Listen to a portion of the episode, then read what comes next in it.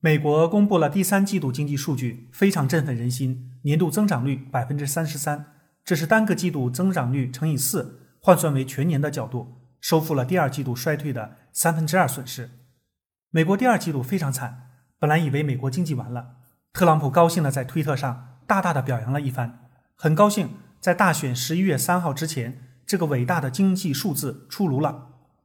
表现更好的是失业率，从四月百分之十四点七的高点，不到半年就降到了百分之七点九。美国经济显示了相当的韧性，家底还是厚啊。前美联储主席伯南克评论说，这次经济危机比较类似于天灾人祸。而不是经济大萧条，因此美国经济在急剧短暂的衰退后，就会快速的从谷底反弹。不过，后续美国疫情严重，随时可能重新封城，大选结果扑朔迷离，也会为经济增加风险。